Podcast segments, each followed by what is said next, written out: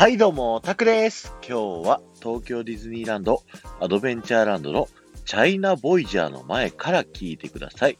えーこちらのレストランはね、中華料理、主にね、ラーメンとかをね、食べれるレストランになっているんですけど、こちらのストーリーをね、紹介したいと思います。まずね、お店向かって左手の方を見ていただきたいんですけど、こちらにはね、スイスファミリーツリーハウスというね、アトラクションありますね。こちらは、ロビンソン漂流記というですね、あの物語がテーマになっているアトラクションになってるんですけど、こちらのね、ロビンソン一家は海賊たちとね、常に戦いを繰り広げられていて、で、海賊たちはね、ロビンソン一家に負けてしまったっていうストーリーがあるんですね。で、その海賊船の厨房で働いていた中国人のコックのですね、お孫さんがこのレシピを受け継いでですね、その海賊たちの船の残骸を利用して、こちらのボートハウスを作って、レストランをやっているというストーリーになっております。なのでね、お店の中見ていただくと、ところどころね、船のパーツみたいなものが、えー見られたりだとか、あとはね、中国人の、まあ、オーナーさんの孫さんということで、なんかね、どこか中華街っぽいね、厨房の雰囲気を感じることができますよね。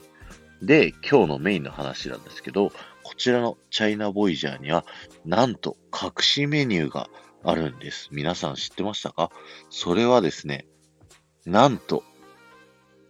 ライスがあります。で、ちょっと拍子抜けですよね。あのー実はね、ここのチャイナボイジャーメニュー表どこにも見てもライスという表記はなくて、あの、豚角煮ライスっていうのはあるんですけど、なんとね、白飯、シンプルなライスをね、頼むことができるんです。確か値段はね、220円だった気がする。だラーメンを食べるとやっぱ白飯食べたいじゃないですか。だかそういう人のためにね、あの、チャイナボイジャーでは、あの、ライスを単品で頼むことができるっていうのをね、ぜひ、あの、知っと頭に入れておくとね、いいかもしれないです。あとね、友達と一緒にチャイナボイジャー行った時に、実はここにね、隠しメニューあるんだよ、つって、ライス一つ、つって言ってみてください。かっこいいのかかっこ悪いのかよくわかんないですね。今日は終わりです。ありがとうございました。えー4万再生を目指しています。この放送が面白いと思った方は、ぜひ、ハッシュタグ、ディズニー副音声をタップしていただいて、他の放送も聞いてみてくださいね。そして、前回の配信から今回の配信までで、コメントいただけた方のお名前をお呼びしたいと思います。キムルナさん、ゆうこりん、ピコリンさん、出持ちのま、出待ちの町田まちこさん、赤と白の水玉リボンさん、ゆうまさん、ガンモさん、ありがとうございました。なんかね、ガンモさんがね、最近ね、